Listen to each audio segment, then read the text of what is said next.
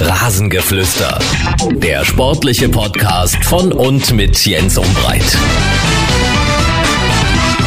Hier ist das Rasengeflüster am Freitag. Ja, es ist tatsächlich Folge 100. Wer hätte das vor einem Vierteljahr gedacht, dass wir die 100er Marke so schnell knacken? Aber wir haben es geschafft. Und na klar denkt man bei so einer Zahl dann darüber nach, ob man was Besonderes macht. Äh, klar, zu normalen Zeiten hätte man sogar mal über einen Live-Podcast nachdenken können. Ich hatte in den letzten Tagen auch mal Sebastian, also Sebastian Schuppan, kontaktiert, ob wir vielleicht ein kleines Comeback in der 100. feiern. Aber das hat sich bislang nicht ergeben und äh, ich wollte jetzt nicht wieder ein halbes Jahr warten. Wahrscheinlich feiert Schuppi noch den Sieg gegen den Hamburger SV und hatte deshalb keine Zeit. Und deshalb gibt's heute eine ganz normale Folge, also eine Bundesliga-Vorschau und äh, wir schauen auch schon ein bisschen auf den Pokal in der kommenden Woche voraus, gemeinsam mit Sky-Kommentator Markus Lindemann. Und auch für die nächsten Tage und Wochen gibt's ordentlich Rasengeflüster. Die nächste Folge mit Benny Kirsten ist bereits in der Pipeline beziehungsweise in der Planung. Dazu habe ich vor, demnächst mal was zum Thema Sportwetten und den Gefahren rund um Sportwetten zu machen. Auch das sicherlich ein spannendes Thema, hatte ich schon länger geplant und wird demnächst mal umgesetzt werden. Jetzt aber rein in die Vorschau auf das anstehende Bundesliga-Wochenende.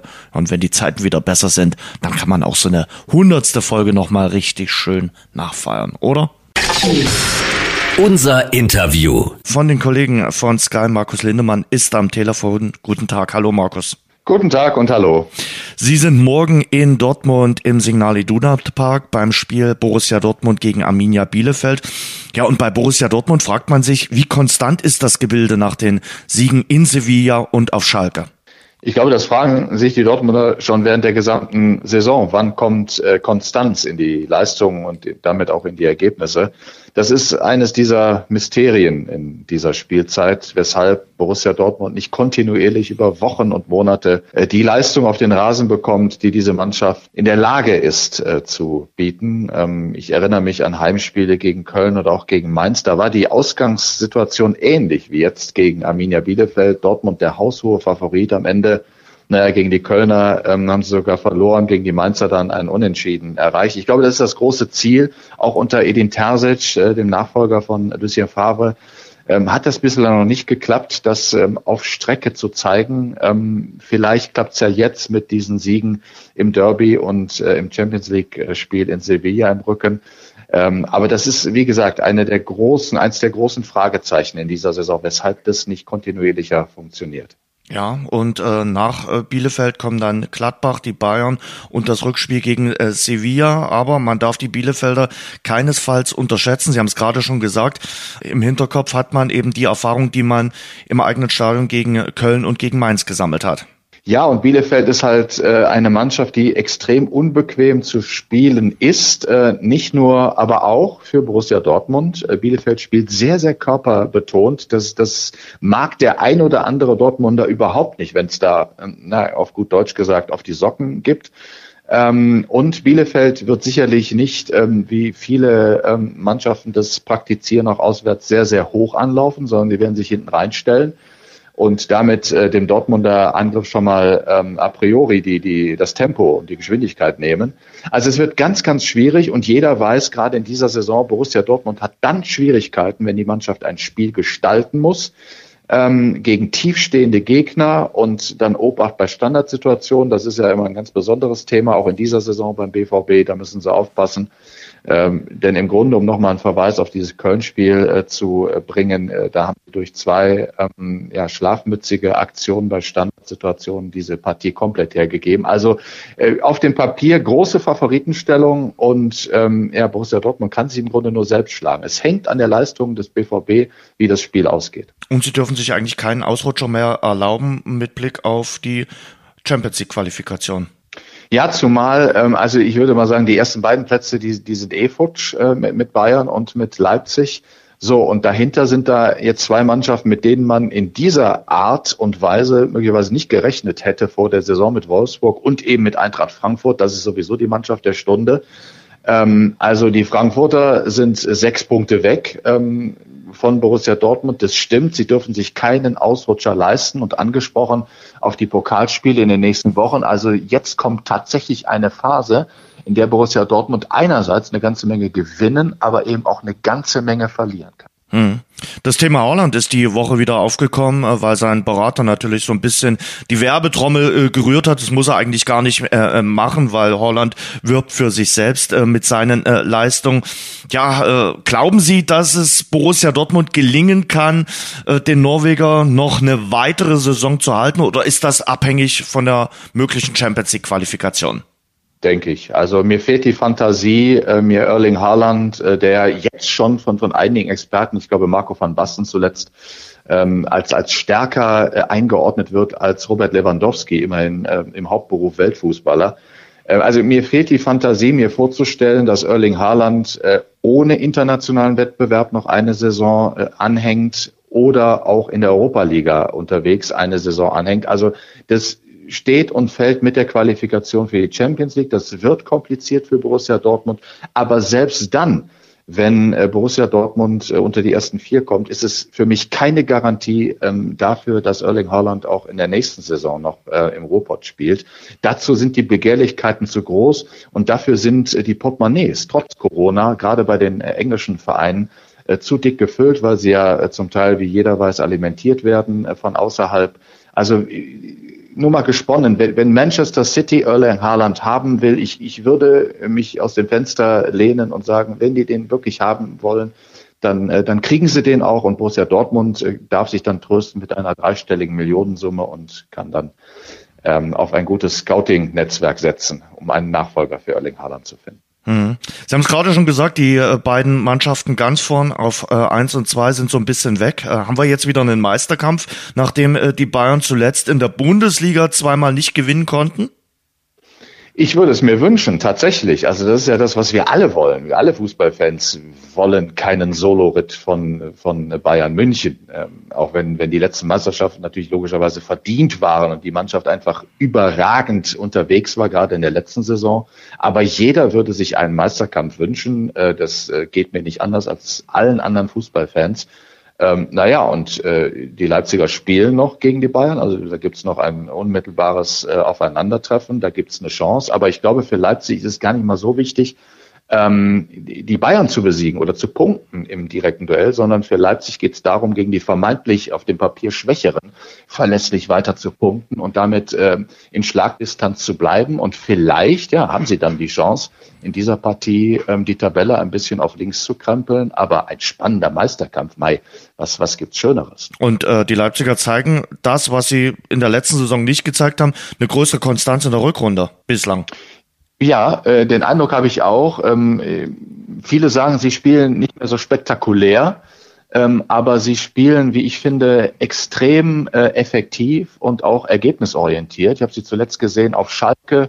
Da haben sie, äh, nur sagen viele, Schalke ist kein Gradmesser aktuell, da mag der eine oder andere auch recht haben. Da haben sie sehr geduldig gespielt, ähm, auf, auf die Chance gelauert. Ähm, also sehr effektiv waren sie da unterwegs. Äh, man kann sagen, die treten auf wie eine absolute Top- und Spitzenmannschaft. Und natürlich in dieser Herangehensweise und in der Art und Weise, wie sie Spiele gewinnen, ähm, ist äh, Leipzig ein absoluter Meisterschaftskandidat, ohne Frage.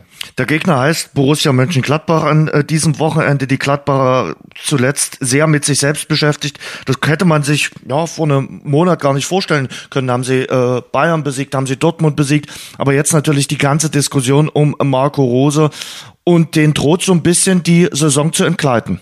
Ja, und generell ist es äh, für ihn sicherlich eine ganz, ganz schwierige Situation, weil er hoch angesehen äh, war, ist, keine Ahnung, ähm, bei den Gladbacher Fans, äh, die natürlich davon geträumt haben, unter diesem Cheftrainer eine, eine neue Ära zu erleben, eine erfolgreiche Ära von der Wiedergeburt der Fohlenelf.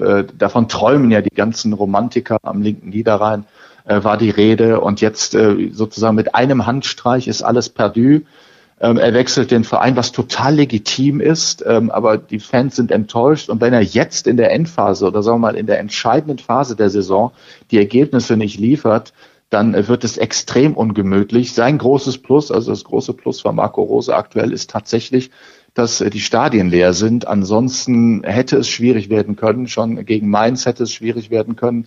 Äh, also das erste Spiel, ähm, nachdem bekannt wurde, dass er zum BVB äh, wechselt. Also es ist eine ganz, ganz komplizierte Gemengelage und ähnlich wie bei Borussia Dortmund kann die äh, Borussia aus Mönchengladbach eine ganze Menge verlieren. Und ich glaube, dass sich dann die Situation auch zuspitzt, auch wenn Max Eber sagt, ich halte an diesem Trainer fest, wir ziehen das durch bis Saisonende, aber der Druck wird enorm werden, wenn sie aus dem Pokal ausscheiden wenn sie in der Bundesliga, und ich meine, es wäre ja keine, keine sensationelle Nachricht, wenn sie in Leipzig verlieren würden äh, und damit den Anschluss verpassten an die internationalen Plätze. Also wenn sie da außer Sichtweite äh, geraten würden, ich glaube, dass sich dann die Diskussion um Marco Rose noch einmal zuspitzen könnte. Hm. Zumal am äh, Dienstag trifft er auf den künftigen Verein, äh, spielt gegen Borussia Dortmund. Sie haben es gesagt, ohne Zuschauer und trotzdem hat das natürlich eine prickelnde Note. Absolut. Ähm, ich ich habe mir auch äh, die Frage gestellt, wie hätte man das anders managen äh, sollen, diese, diesen, diesen Wechsel. Ich mhm. bleib nochmal da, dabei, das ist legitim und sein Vertrag lässt das auch zu und die Gladbacher in, in Form von Max Eberl haben ja eingeräumt, äh, dass sie auch mal äh, von dieser Vertragskonstellation, nämlich Ausstiegsklausel, ähm, profitiert haben, mit der Zeit, als Marco Rose noch bei RB Salzburg unter Vertrag stand. Also jetzt haben sich die Dinge ein bisschen äh, verkehrt, aber das, das akzeptieren die Gladbacher. Aber wie hätte man das anders managen?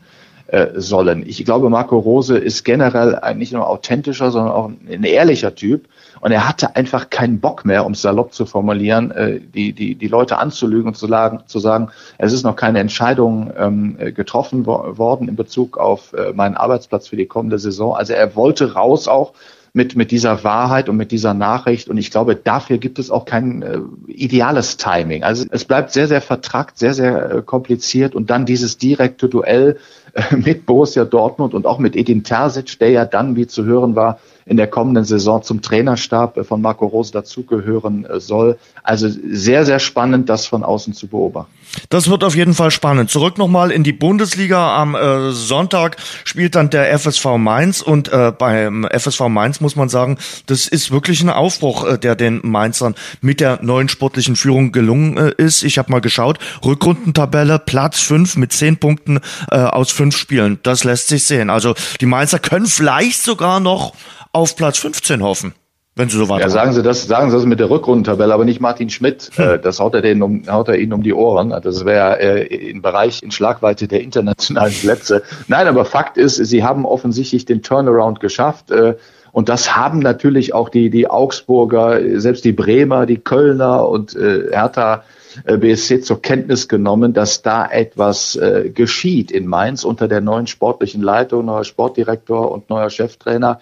Ähm, ich habe die auch gesehen vor ein paar Wochen in Dortmund. Ähm, ich glaube, das war das erste Auswärtsspiel von Bo Svensson mit dieser Mannschaft. Da steckt wahnsinnig viel spielerische Struktur und Potenzial. Er hat ihnen irgendwie eine eigene ähm, Identität zurückgegeben, also auch eine Mainzer Identität. Der Verein will ja für etwas stehen, nämlich dafür, ähm, ja, offensiv zu spielen, ähm, körperbetont zu spielen, schnell nach vorne zu kommen. All das ist so ein bisschen eingeschlafen in den Monaten zuvor. Das hat ihn Bo Svensson zurückgegeben und die Spieler glauben wieder dran. Das ist ja auch wichtig für einen neuen Trainer, dass mal Ergebnisse kommen, damit man äh, den neuen Ansprachen auch Glauben schenken kann. Und mit dieser Mannschaft ist zu rechnen. Und es wäre keine Überraschung, äh, wenn, wenn Mainz im Anschluss an den kommenden Spieltag ähm, auf einem nicht-Abstiegs- und noch nicht einmal auf einem Relegationsplatz stehen könnte.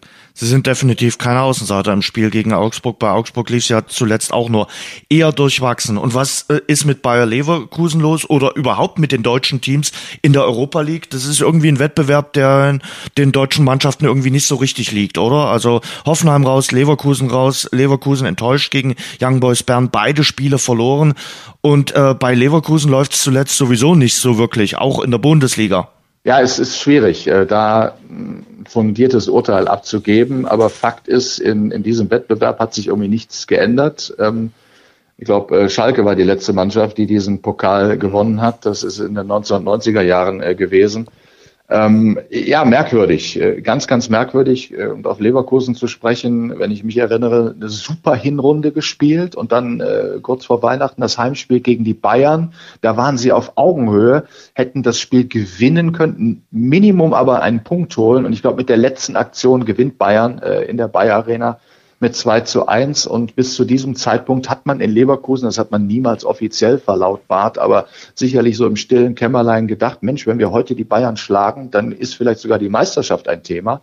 Und seit diesem verlorenen Spiel geht es merkwürdigerweise bergab, das Aus im Pokal äh, bei Rot-Weiß Essen, Regionalligist und so weiter. Also es ist ganz, ganz schwierig. Und da, auch das wird spannend sein zu beobachten, inwieweit Peter Boss das jetzt wieder in die richtigen Bahnen äh, lenken kann, denn jetzt bleibt nur noch die Liga und da ist natürlich das oberste Ziel die Qualifikation für die Champions League. Das war mal so, eine, so ein minimales Saisonziel äh, ausgegeben vor dieser Spielzeit.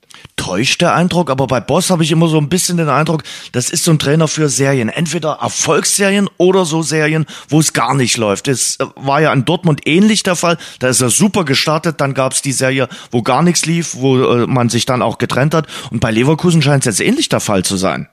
Ja, da gibt es tatsächlich eine Analogie, aber ich glaube nicht, dass das so in, in, in seiner Karriereplanung vorgesehen ist, dass er der Mann für die positiven und die negativen Serien äh, ist. Also ich bleibe dabei, das ist jetzt spannend zu beobachten, inwieweit er es schafft, den Umkehrschwung herzustellen und dafür zu sorgen, dass Leverkusen wieder verlässlich und stabil spielt und damit auch die entsprechenden Ergebnisse liefert in der, in der entscheidenden Phase dieser Saison. Denn möglich ist natürlich noch alles will heißen, also das Saisonziel Champions League ist noch in Schlagweite mit fünf Punkten Rückstand auf Eintracht Frankfurt, ist das ja machbar.